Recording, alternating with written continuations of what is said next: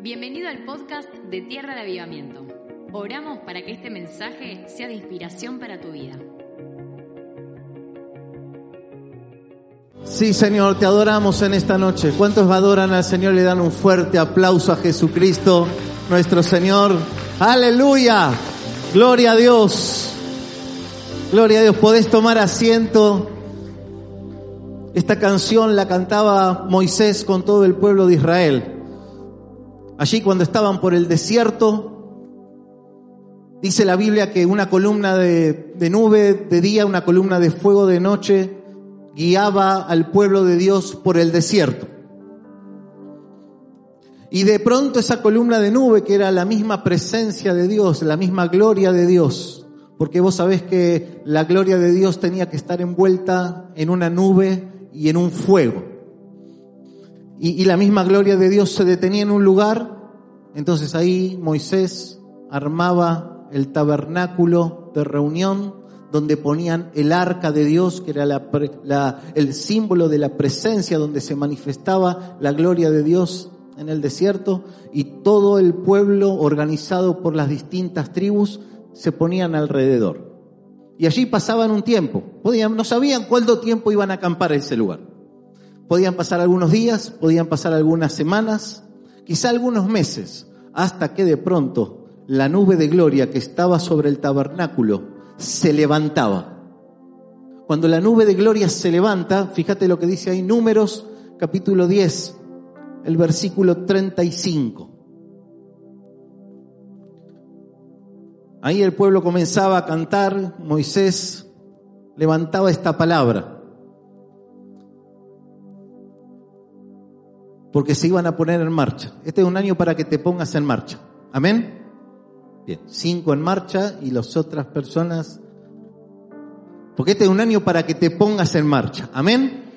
Gloria a Dios. Entonces, cuando la nube se levantaba, esa nube de gloria, y empezaba a marchar, pues desarmaban todo el tabernáculo, desarmaban las carpas, desarmaban todo, y Moisés se paraba allí delante del tabernáculo y decía, cada vez que el arca se ponía en marcha, Moisés decía, levántate Señor, sean dispersados tus enemigos y huyan de tu presencia los que te odian.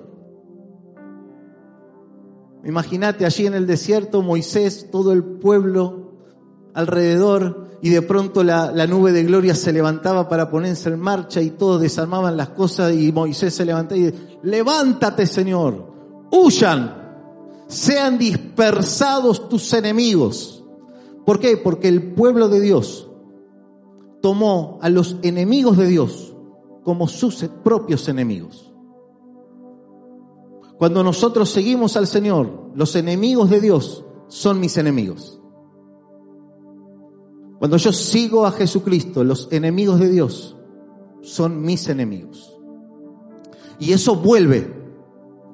Fíjate lo que dice Deuteronomio 28, 7. Porque cuando yo sigo a Jesucristo, sigo al Señor, los enemigos de Dios son mis enemigos. Pero después Dios me dice, pero también yo voy a hacer algo. Ahora tus enemigos son mis enemigos. Fíjate lo que dice Deuteronomio 28, 7. El Señor te concederá la victoria sobre tus enemigos. No dice sobre los enemigos de Dios, dice sobre tus enemigos. El Señor te concederá la victoria sobre tus enemigos. Se está medio...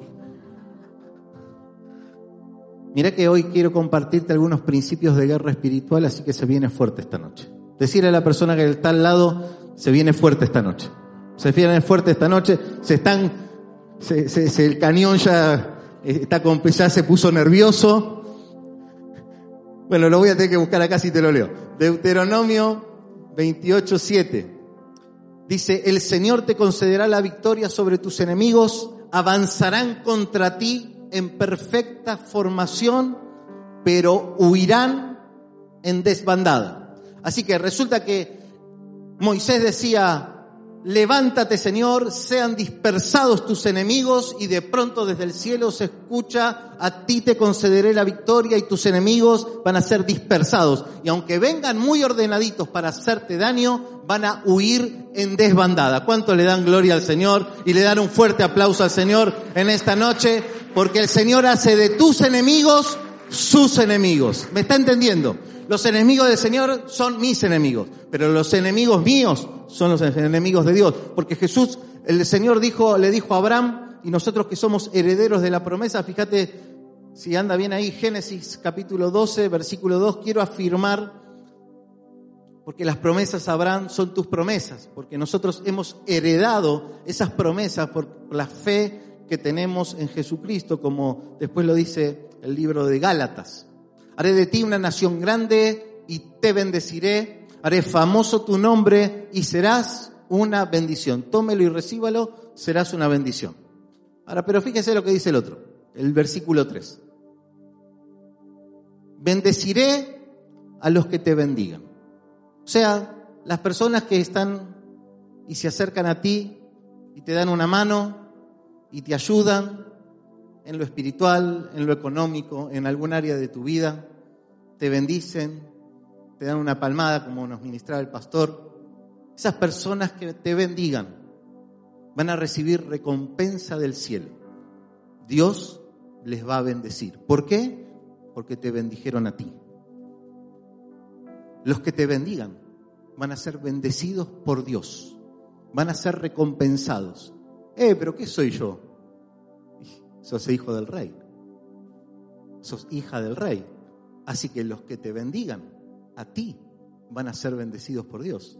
Yo quiero afirmar la identidad que tenemos en Cristo Jesús.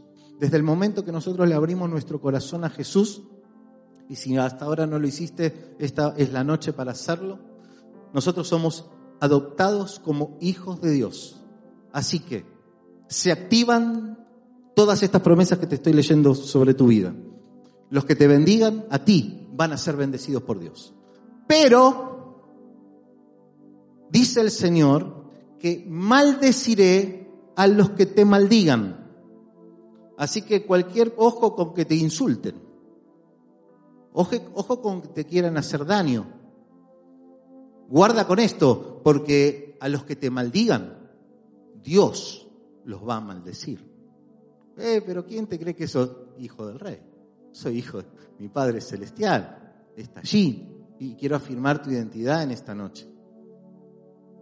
Ahí estábamos cantando, eh, Abba, papito, papá. Es tan bello saber que soy hijo. Es hermoso saber que sos hijo de Dios. Bueno, te vengo a agregar una palabra a esa canción, que es los que te bendigan van a ser bendecidos por Dios y los que te maldigan van a ser maldecidos por Dios. Así que guarda con esto porque sos hija y sos hijo del Señor. Entonces, tus enemigos inmediatamente se convierten en enemigos tuyos y del Señor.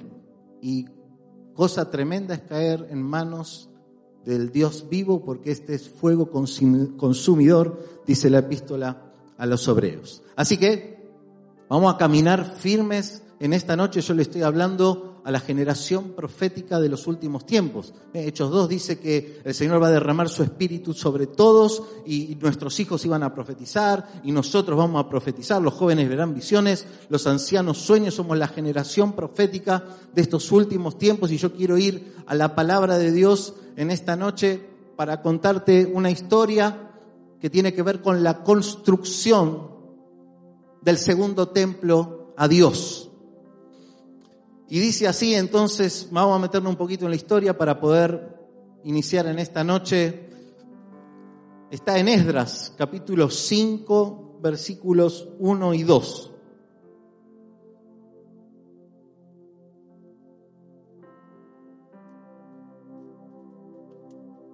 Esdras 5, 1 y 2. Yo sé que vos estás leyendo la Biblia en forma sistemática, estás leyendo un capítulo por día, pero quizás algún distraído no, no estaba, que no sabía qué leer, Esdras y Nehemías. ¿Está bien? Si no sabías qué leer, mañana arrancás Esdras capítulo 1. Pero si estás con tu lectura devocional bien, seguí adelante que el Señor te está bendiciendo. Pero si estaba medio distraído, como, ah, es febrero todavía más. No, no. ¿Eh? Esdras capítulo 1 y arrancamos. ¿Está bien? Pero yo te voy a leer Esdras capítulo 5 que dice, los profetas Ageo y Zacarías, hijo de Idó, profetizaron a los judíos que estaban en Judá y en Jerusalén en el nombre del Dios de Israel que velaba por ellos.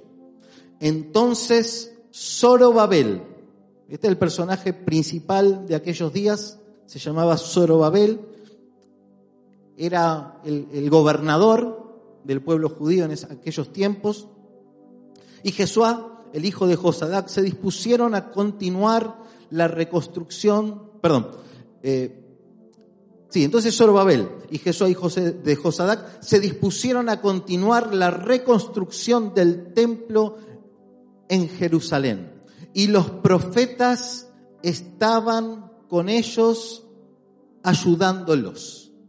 Dice la Biblia que Dios levantó a dos profetas, les profetizaron al pueblo de Dios. Entonces Zorobabel y todo el pueblo con el otro Jesús, el sumo sacerdote, se dispusieron a continuar, fíjate que dice ahí, a continuar las obras en el templo y los profetas que habían dado la palabra, dice que se involucraron en la obra porque dos características de esta generación profética, o sea, me están hablando a mí, te están hablando a vos, ¿sí? Porque vos sos parte de esta generación profética. Las dos características que tenés, que tenemos en esta generación profética es dar palabra de parte de Dios e involucrarnos en la obra de Dios. Damos la palabra y nos involucramos en esa palabra que damos. Damos la palabra de continuar la reconstrucción del templo y Ageo y Zacarías, después de dar la palabra, la habrán dado así, ¿no? Fuerte para que el pueblo eh, sea despertado porque se estaban durmiendo una siesta, porque habían abandonado las obras. Después de dar la palabra, agarraron masa, cortafierro, baldecito de albañil y se fueron a laburar y se involucraron en la palabra que estaban profetizando. Así que nosotros no solo vamos a dar palabra de Dios a esta generación, sino que vamos a dar palabra y nos vamos a involucrar de alguna manera para que esa palabra se cumpla a las personas, o sea, la gente que nos rodea, nuestra casa, eh, en el barrio, en donde sea, a los que le demos palabra nos tenemos que involucrar para que esa palabra se cumpla. Nosotros estamos recibiendo palabra de los jueves de avivamiento, entonces no solo damos palabra, sino nos involucramos para continuar con el altar encendido. Damos la palabra, nos involucramos en la obra. ¿Qué había pasado? Las obras se habían paralizado. ¿Por qué se paralizaron las obras? ¿Por qué Dios tiene que enviar estos profetas? Porque el enemigo atacó y paralizó las obras del templo. Y este principio se aplica en todo a lo largo de nuestra vida. Cada vez que nosotros queremos construir algo bueno en mi vida, en mi familia, a, través de mi carrera, a través de un, emprendimiento, a través de un negocio, cuando yo quiero construir en mi vida una carrera laboral, un estudio, cuando yo quiero construir un ministerio, cada vez que quiero construir algo bueno, así con esa fuerza que arranco, viene la fuerza contraria de oposición. Siempre que querés hacer algo bueno, voy a decir, no, voy a arrancar no, yo dije, vamos a ponernos en marcha, gloria a Dios. Y cuando vos te estás disponiendo las cosas para poner en marcha, las circunstancias, las personas, lo que sea, de cualquier lado sale una fuerza opositora que te detiene. Queridos, esto es así. Son las reglas del juego. ¿Está bien? Ahora, con esas reglas del juego que todos padecemos, creyentes y no creyentes, todos los que queremos construir algo bueno, siempre hay oposición. ¿Está bien? Ahora, nosotros que tenemos el respaldo del Señor y la palabra profética, tenemos que estar preparados porque hoy vas a recibir no solo principios de guerra espiritual, sino que vamos a administrar e-, esa unción profética para poder estar preparados y para poder detectar no solo en mi vida, porque hoy vas a mirar un poco tu interior y tu corazón, porque Dios quiere despertarte en esta noche en algunas áreas que quizás estés dormido, pero también vas a tener y vas a recibir esa unción para poder profetizar y que otra persona que quizás no conoce a Cristo o que se ha apartado del Señor o que está pasando por un tiempo de frialdad espiritual pueda iniciar nuevamente y pueda continuar con la construcción de su vida. Esto se aplica a todas las áreas, pero imagínate lo importante que era en esta época. Vos sabés que el primer templo lo construyó el rey Salomón. Salomón lo construyó en un tiempo de paz y de mucha abundancia. No se condice con nuestros tiempos. ¿Está bien? Zorobabel sí. Porque acá este gobernador tiene que construir un templo en épocas muy difíciles y con muchos adversarios. Sin embargo, él tenía en claro que para construir un templo primero tenía que levantar altar de adoración. ¿Qué es lo que dice ahí en Esdras? Fíjate, así nos metemos un poquito en la historia. Esdras 3.3.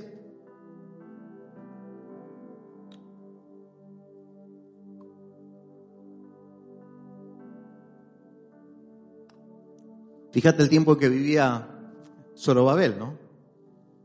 Esdras 3.3. A pesar del miedo que tenían de los pueblos vecinos, porque estaban rodeados de enemigos, colocaron el altar en su mismo sitio y todos los días, por la mañana y por la tarde, ofrecían holocaustos al Señor. Antes de levantar el templo, lo primero que hizo fue levantar altar de adoración. Y a pesar del miedo que tenía por los enemigos que estaban alrededor, pusieron el altar en su mismo sitio. Así que pusieron la piedra fundamental de toda cosa buena que querramos emprender en nuestra vida. El altar de adoración al Dios del cielo, al que hace de tus enemigos sus enemigos. Así que la primera clave que te quiero dar es esta. Lo primero que hay que hacer es levantar altar de adoración. Y luego podemos emprender y estar preparados para enfrentar la oposición, porque hay que enfrentar la oposición que se viene. Así que ellos levantan el altar de adoración y ya empieza el enemigo. Porque yo estoy en 3.3, fíjate lo que dice, te voy a leer los primeros versículos del capítulo 4.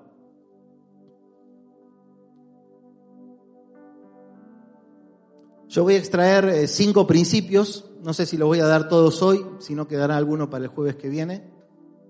Cinco principios de, que están aquí en estos versículos y en el último versículo del capítulo 4.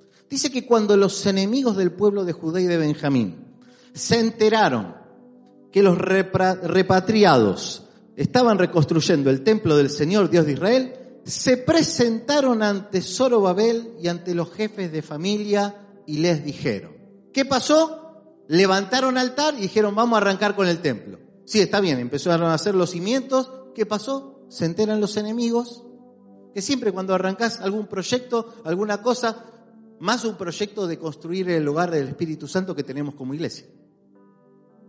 Más el proyecto que quiero hacer hincapié en esta noche, que pueda ser tu corazón el hogar del Espíritu Santo en tu vida, ¿no? Cuando y, eso aplicarlo a todas las áreas de tu vida después, porque cada vez que quieras empezar un, un proyecto, ya vas a recibir la visita de la oposición. Sea de donde fuere, no necesariamente personas, circunstancias, demonios, lo que sea. Dice que cuando los enemigos se enteraron, ah, están reconstruyendo el templo, se presentaron. Mira, lo peor en una guerra es no saber dónde está el enemigo y cuáles son sus estrategias. Te lo repito de nuevo porque se me... Es el micrófono está fallando. Lo peor en una guerra es no saber dónde está el enemigo y cuáles son sus estrategias. Eso es lo peor que puede pasar en una guerra. Y vos desde el momento que querés construirle un hogar al Espíritu Santo, desde el momento que querés vivir en avivamiento, desde el momento que si este es el año del rompimiento y yo voy a hacer algo bueno de mi vida, de mi casa, de mi familia, del ministerio, ¿qué pasa? tenés que saber que el enemigo lo primero que hace, que cuando se entera que vas a hacer algo, se presenta. Y hay cinco estrategias aquí en estos versículos. Presta atención. La primera, ¿qué le dijeron los enemigos? Permítanos participar en la reconstrucción. Pues nosotros, al igual que ustedes, hemos buscado a su Dios, le hemos ofrecido holocaustos desde los días, uh, tremendo, desde los días de Jardón, rey de Asiria, que nos trajo acá. Permítanos construir con ustedes. Y ahí Zorobabel estaba con la luz encendida. Lo agarraron en un día que Zorobabel estaba lúcido. Zorobabel, Jesús, a los jefes de las familias le dijeron, no podemos permitir que ustedes se nos unan a nosotros en la reconstrucción del templo de nuestro Dios. Nosotros solos nos encargaremos de reedificar templo para el Señor Dios de Israel, tal como lo decretó Ciro, el rey de Siria.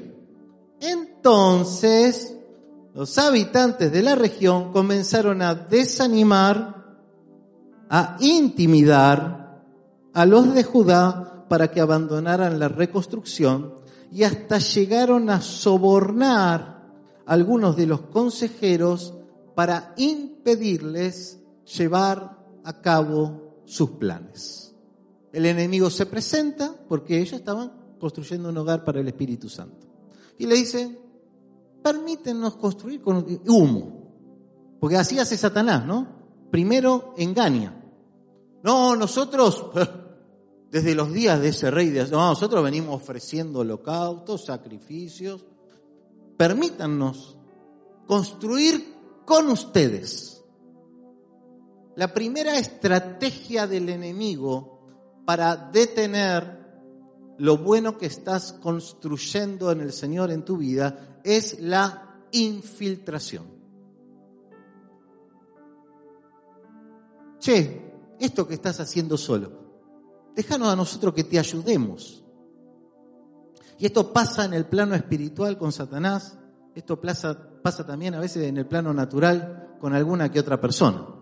¿Eh? Por eso siempre que alguien se te acerca, tenés que tener el detector de la infiltración. Porque son personas a veces que se acercan para sacar tajada, te venden un humo bárbaro, ¿viste? Son en principio chamulleros, ¿viste? No, porque yo también. Déjame, hagámoslo juntos. Guarda con eso. Zorobabel dijo, de ninguna manera nosotros no podemos permitir que ustedes se unan a nosotros. Eh, pero vas a tardar más. Y vas a tener que tener y poner más esfuerzo. Sí, porque el engaño para la tentación y para que caigas en pecado siempre es tomar un atajo. Porque vos decís,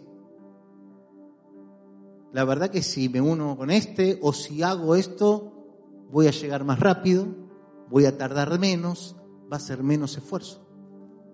Y así es como Satanás opera en nuestra vida. Nos engaña, nos tienta y nosotros caemos en pecado. Porque déjame decirte algo, Satanás, desde el momento que vos le abriste tu corazón a Jesús, no tiene ningún derecho, ni autoridad, ni poder para tocarte. La única manera que Satanás pueda infiltrarse en tu vida y en la mía es a través del pecado. Si no, de ninguna manera tiene un espacio. Así que la primera estrategia de Satanás es infiltrarte, infiltrar, penetrar tu vida a través de un pecado. Pequeño, grande, lo que sea. Pero vos sabés que el pecado nos separaba de la gloria de Dios. Y, cada vez que Satanás intenta infiltrarse a través del pecado, como que damos un paso hacia atrás. Por eso nosotros tenemos el recurso del arrepentimiento, de, la confesión, como dice la Escritura, que si confesamos nuestros pecados al Señor, Él es fiel y justo para perdonarnos, para limpiarnos de toda maldad, para que sigamos adelante, ¿no? Y apartarnos del pecado. Nosotros tenemos recursos porque estamos en esta tierra y aunque tenemos a Cristo en el corazón, caemos en pecado, pero tenemos que estar más alertas que nunca, justamente en este tiempo que estamos construyendo y que vos estás construyendo algo bueno un hogar para el Espíritu Santo, algo bueno en tu vida, en tu familia, en el ministerio, de acuerdo a los dones que el Señor te dio, de acuerdo a la iglesia donde estamos. Entonces, la primera estrategia del enemigo es infiltrarse. ¿Cómo se infiltra el enemigo? En lo espiritual y bueno, por el pecado. No, no, deja así. Tardaré más, pero voy por el camino largo y angosto. Eh, será más esfuerzo porque tengo que pagar el, precio de, vivir una vida en santidad. Eh, enfocada en los principios, en los mandamientos de Dios, está bien, sí, sí, pero de ninguna manera yo te permito que te metas en mi vida. Y eso es lo que hizo Zorobabel. No podemos permitirlo. En el plano natural a veces hay personas que se quieran infiltrar vendiéndote humo. Estate atento, estate atenta, porque ninguno de nosotros también eh, tiene la, toda la sabiduría. Tenemos que orar al Señor, ser inteligentes, consultar antes de meternos en algo, antes de dejar entrar a nuestra vida, ya sea también una relación de amistad o de pareja, lo que sea. ¿Por qué? Porque no, no, vamos a construir juntos y yo también soy creyente y vamos por acá. Tranquilo, ¿eh? despacito, ¿eh? miramos todo, el detector, a ver cómo viene, porque la primera estrategia entonces es la infiltración. La segunda, claro, como venía, primero te viene de bueno, ¿no? El enemigo viene, viste, no es el diablo con la, con el, tridente, el, halo. No, es algo, la tentación justamente es eso, es tentarte con algo que uno tiene debilidad, que le gustaría, uy, mira qué bueno, ¿no? Así arrancó Adán y Eva y seguimos todos nosotros ahí. Nos engaña, nos tienta, porque la tentación era buena vamos a hacerlo más rápido, mirá, estos vienen adorando a Dios desde antes. Bueno, todo el pecado funciona así. Engaño, tentación, todos somos engañados y tentados pero podemos elegir no caer en la estrategia del enemigo. Amén. Ahora, Satanás va a ir, yo quiero que leamos por un momento ahí primera Pedro 5.8, antes de seguir con estos principios.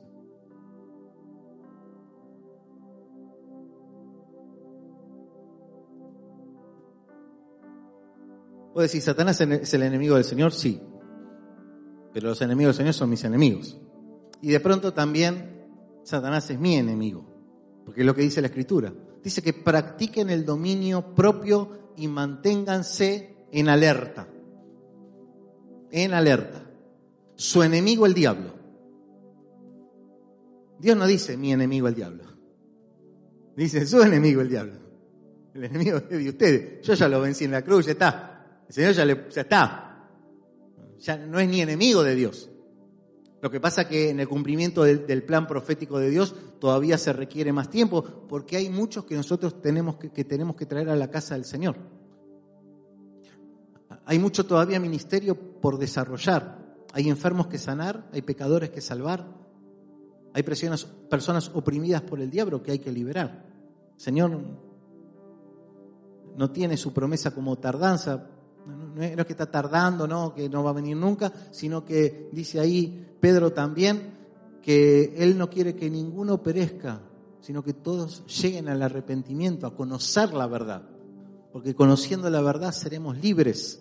Entonces, eh, hay tiempo todavía para desarrollar y nosotros tenemos que estar. Entonces, practicar el dominio propio justamente tiene que ver con lo que hizo Zorobabel. Lo querían engañar, le quisieron vender humo, le quisieron mostrar un atajo, vamos todos juntos a laburar y él dijo, ¿Qué dijo? Vamos, practícalo. ¿Qué dijo?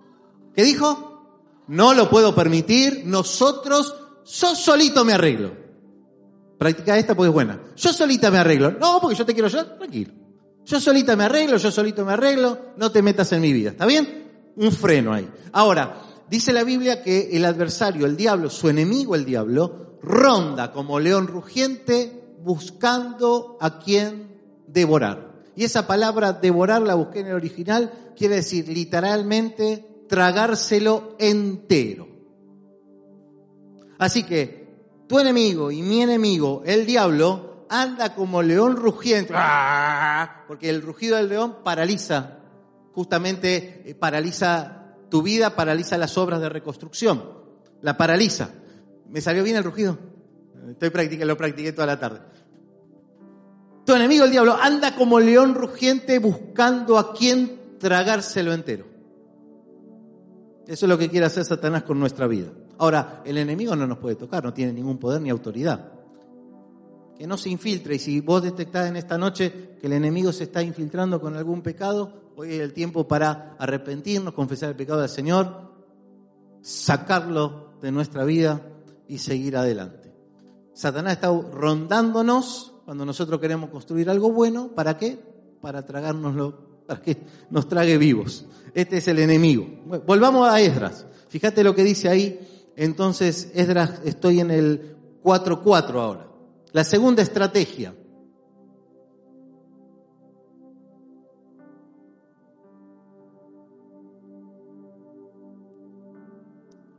La segunda estrategia del enemigo. ¿Qué dice ahí? Entonces, ¿qué hicieron? los habitantes de la región comenzaron a, ¿a qué? A desanimar. La segunda estrategia de Satanás, después de que querer infiltrarse a través del pecado en tu vida, es desanimarte. El desánimo es algo común en nosotros. Solo miro ustedes con una cara de optimismo tan grande que digo, ¿se habrán desanimado alguna vez? Parece que no. Yo solo. Si querés te cuento, ahí está. Va a contar testimonio, se está toda la noche. Si contamos el testimonio de desánimo todos acá. La segunda estrategia es el desánimo. Es normal que te desanimes puntualmente por un breve tiempo. Porque el desánimo prolongado, dice la escritura, seca los huesos. O sea, el desánimo te seca desde adentro.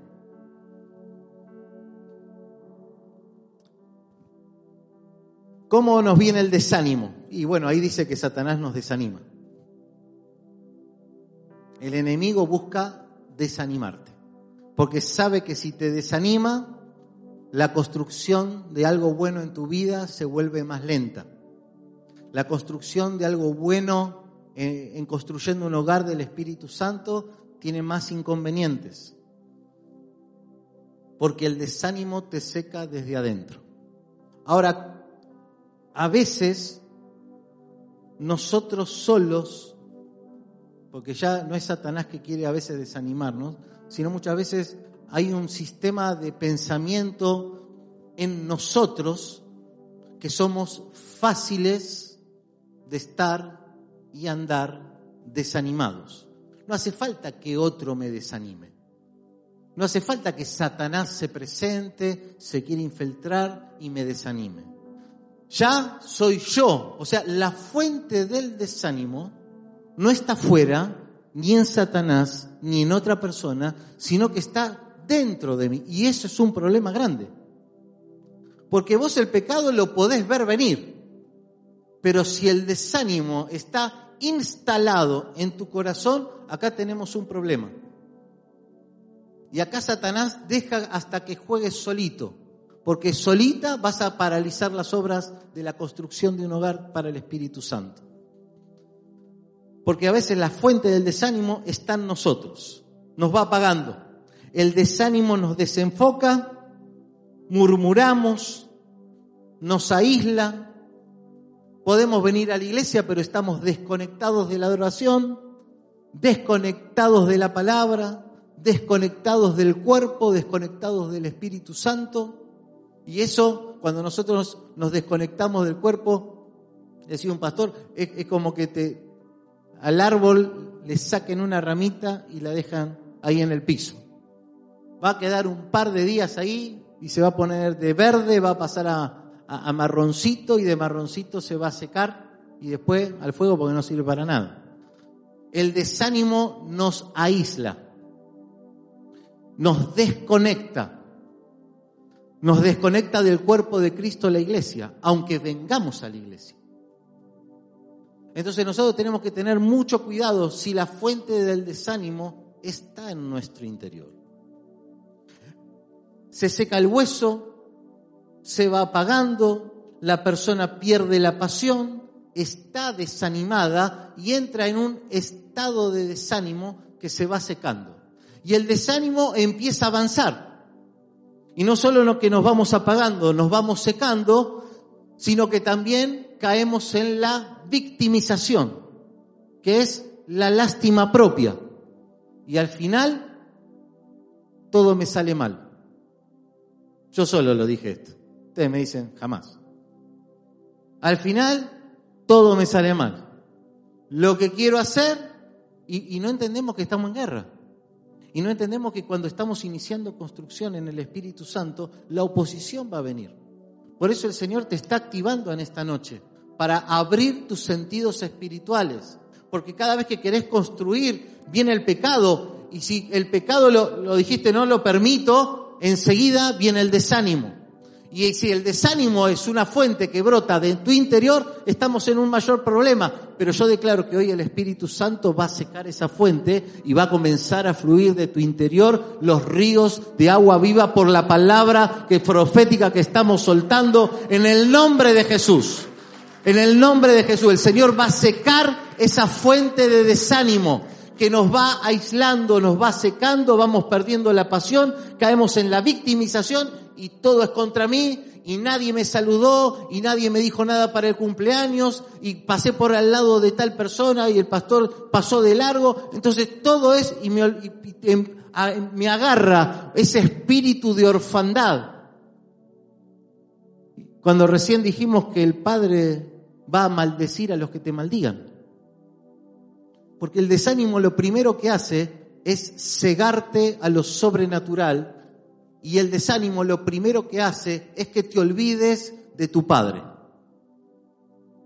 Por eso es algo que es mortal cuando es una fuente en nuestro interior. Porque cuando nosotros decimos, pobrecito yo, lo que estamos haciendo es desconectándonos de nuestro Padre Celestial. ¿Cómo pobrecito yo? Si Él es enemigo de mis enemigos. Si es lo mejor que me puede pasar es ser hijo del Señor, que encima va a bendecir a los que me bendigan. No solo me va a bendecir a mí, sino va a bendecir a las personas alrededor que me hagan bien. A esas también Dios las va a bendecir. Pero el desánimo nos ciega, nos desconecta de la relación con nuestro Padre, caemos en víctimas, parecemos huérfanos por la vida cuando tenemos nuestro Padre Celestial que nos ama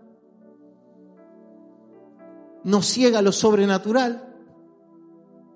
Ya los milagros de Dios son para otros, era para otra época en mi vida. Hasta empezamos a, a pensar y a, a declarar. Vos sabés que la fe viene por el oír y el desánimo también. Y si la fuente está en nuestro interior, oímos nuestros propios pensamientos. Y el desánimo viene por el oír y se profundiza aún más en nuestra vida. Entonces nos desconecta del Padre, nos ciega lo sobrenatural porque ya los milagros no están sucediendo, oro y no pasa nada, y, me voy aislando y me voy, voy retrocediendo. Déjame decirte algo todos pasamos por circunstancias que tienden a desanimarnos. Todos tenemos un enemigo, el diablo, que busca desanimarnos. Todos también nos topamos en la vida con personas que están alrededor nuestro que son profetas de desánimo. Vivís en un país que tenés mil razones todos los días para estar desanimado. Ahora, ¿qué vamos a hacer con eso? Porque yo estoy construyendo un hogar para el Espíritu Santo. Porque yo este año es un año de rompimiento, estoy construyendo algo bueno en mi vida, en mi familia. Satanás opera a través del desánimo, desde las circunstancias, desde los profetas de desánimo, de otras personas, de lo que venimos escuchando, que no opere desde nuestro interior, porque ya tenemos suficiente con los desánimos circunstanciales y que están exterior a nosotros. En esta noche se va a secar la fuente de desánimo, porque después del desánimo ya viene la intimidación y ya viene después el ataque del enemigo, la estrategia es a matar o morir. Pero en esta noche vamos a dedicarle el tiempo que sigue para que si vos detectás que alguien, una persona que se está infiltrando en tu vida, que está vendiendo humo y quiere sacar tajada y que te quiere usar, el Espíritu Santo te despierta en esta noche. Ahora, si Satanás está infiltrando a través de un pecado, esta es la noche para arrepentirse, confesar y apartarse del pecado, para que todos nos vayamos de aquí sin ninguna infiltración del enemigo. Vamos a dedicar estos próximos minutos a que el Espíritu Santo seque toda fuente de desánimo en tu propia vida. Déjame decirte que mañana las circunstancias no cambian, que las noticias son las mismas, que todo a tu alrededor va a seguir igual, pero dentro tuyo no va a brotar más desánimo, sino va a brotar la presencia del Espíritu. Esa fue la palabra que el profeta le trajo a Zorobabel. Dice que Zacarías y Ageo comenzaron a profetizar al pueblo que había sido estafado por el enemigo, desanimado por el enemigo. Y Zacarías fue y se presentó ante Zorobabel y yo me quiero presentar en el nombre de Jesús ante todos los Zorobabel que hay aquí en esta noche. Así que ponete de pie para recibir esta palabra. Dice que el profeta Zacarías le dio una palabra específica a Zorobabel, que estaba desanimado, que estaba con los brazos caídos, que estaba con miedo de todos los enemigos que tenía alrededor. Y dice ahí Zacarías en el capítulo 4, en el versículo 6,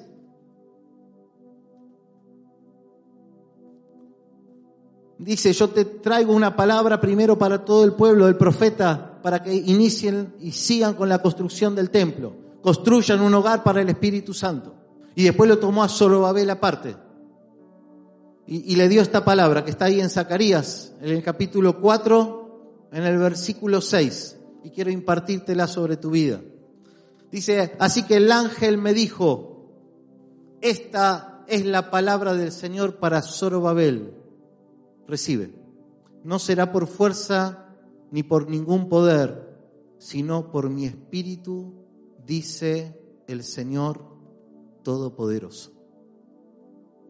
Zacarías lo tomó aparte. Le dijo, Zorobabel, vos te vas a levantar y vas a iniciar la construcción de un hogar para el Espíritu Santo, no por la fuerza, no por ningún poder, sino por mi Espíritu Santo.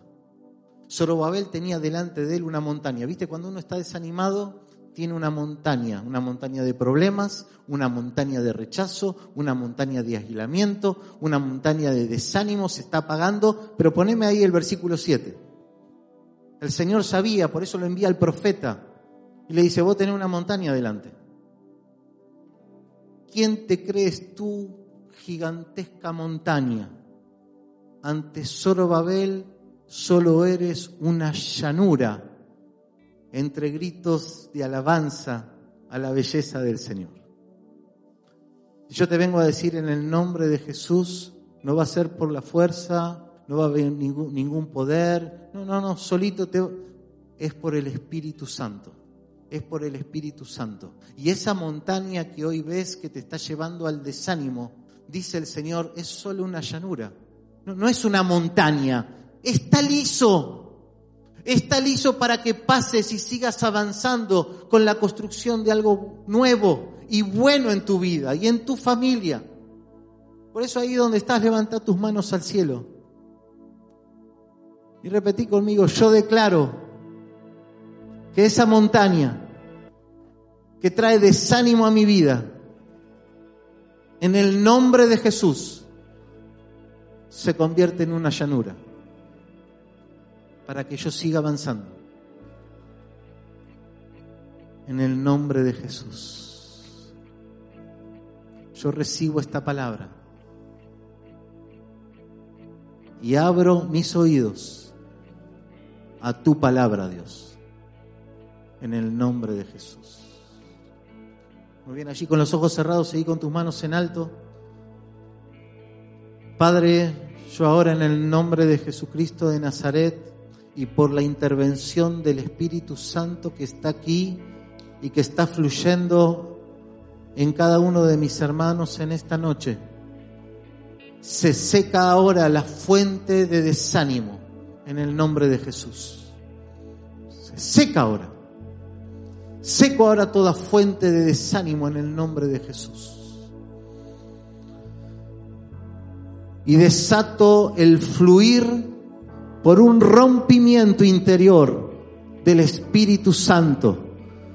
Porque dice Jesucristo nuestro Señor, y el Espíritu Santo será dentro tuyo una fuente de agua viva para que fluya vida, fluya vida eterna para que el fuego del altar no se apagará en el nombre de Jesús. Así que ahora Espíritu Santo, ven y activa el fluir nuevamente, Dios. Un fluir, Señor, poderoso. No como el agua de los bebederos, no como esa agüita que empieza a salir de a poquito. Padre, yo declaro que los corazones se quiebran en tu presencia y un chorro de agua viva sale ahora para fluir en el nombre de Jesús y para traer ahora el retroceso de las tinieblas, de la infiltración en tu vida. Así que ahora, Señor, trae sabiduría y luz. Si hay personas aquí que están por emprender algo, o un negocio, o una carrera, o un tiempo para compartir, o una relación de amistad, de pareja, con alguien que quiere infiltrarse para sacar tajada, Dios trae luz, luz, luz, luz del cielo en el nombre de Jesús, revelación en este tiempo, señales para tus hijos y tus hijas, Dios, en el nombre de Jesús, en el nombre de Jesús. Pero ahora, Señor, si hay infiltración del enemigo a través de un pecado, Dios. Arroja, Señor, un manto de santidad sobre nosotros. Arroja, Señor del cielo, un manto de santidad sobre nosotros. Un abrazo del Padre es suficiente para santificarnos en esta noche. ¿Cuánto lo creen? Un abrazo del Padre desde el cielo es suficiente para santificar tu vida, tu alma, tu cuerpo, tus pensamientos en el nombre de Jesús. Es solo un abrazo del Señor, el mismo que extendió sus brazos en la cruz, el mismo que derramó su sangre con sus manos y, sus marcas en los pies, en el costado, está listo para abrazarte. Abrázate del Señor en esta noche. Abrázate del Señor en esta noche. Así que si estás detectando una infiltración del enemigo en tu vida, decile, no lo puedo permitir más. Yo no me puedo permitir este pecado. No me puedo permitir mentir, no me puedo permitir esto. No me puedo permitir gratificarme sexualmente fuera del plan de Dios. No, no me lo puedo permitir. Yo no, no puedo permitir que entre en drogas. No lo puedo permitir. No, no lo puedo permitir. Yo no puedo permitir que el humo del tabaco llene de humo al Espíritu Santo cuando el humo de la gloria es totalmente distinto. Yo no lo puedo, no lo voy a permitir. Por eso este es un tiempo que despierto el espíritu de Zorobabel que está en ti ahora en el nombre de Jesús, para que puedas decir, no puedo permitir más esto en mi vida. Así que ahora allí donde estás, allí donde estás entre vos y el Señor, este es el momento del arrepentimiento, de la confesión, del abrazo del Padre en santidad. Vamos a quitarnos a Satanás de encima, en el nombre de Jesús. Esa infiltración de pecado que te está endureciendo, que te está oscureciendo, que te está trayendo frialdad, se corta ahora por el poder de la sangre de Cristo. se corta ahora por el poder de la sangre.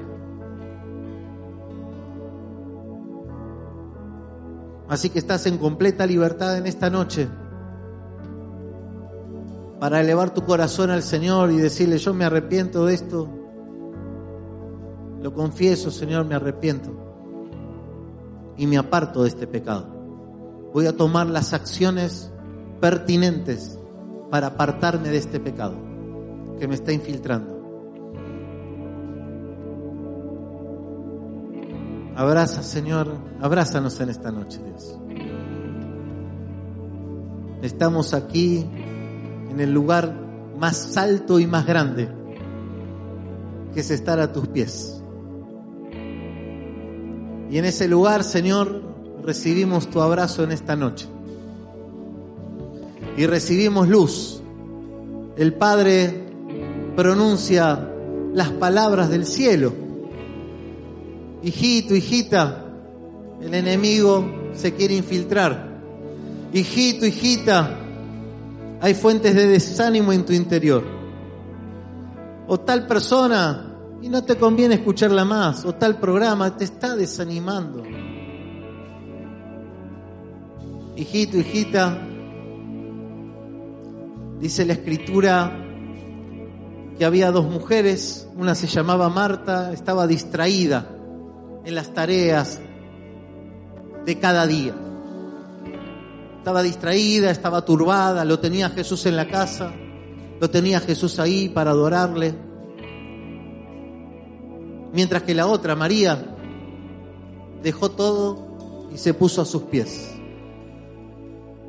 Así que en esta noche te invito en el Espíritu a cantar esta canción, a que te pongas a los pies del Señor, porque yo vengo a profetizarte que no va a ser por la fuerza, no va a ser por un amor propio, no va a ser por un decir yo puedo, yo puedo, va a ser por el Espíritu de Dios. Por el Espíritu Santo te vas a levantar y por el Espíritu Santo esa montaña, ahora el Señor te da revelación que es una llanura, porque cuando el Dios de los rompimientos va delante tuyo, vos tenés el poder y la fuerza para abrirte camino. Porque el Dios de los rompimientos se levanta, subirá el que abre caminos, Levántate, Señor, ahora. Gracias por escucharnos. Te invitamos a buscarnos en tierradeavivamiento.org y conocer los horarios de nuestras reuniones.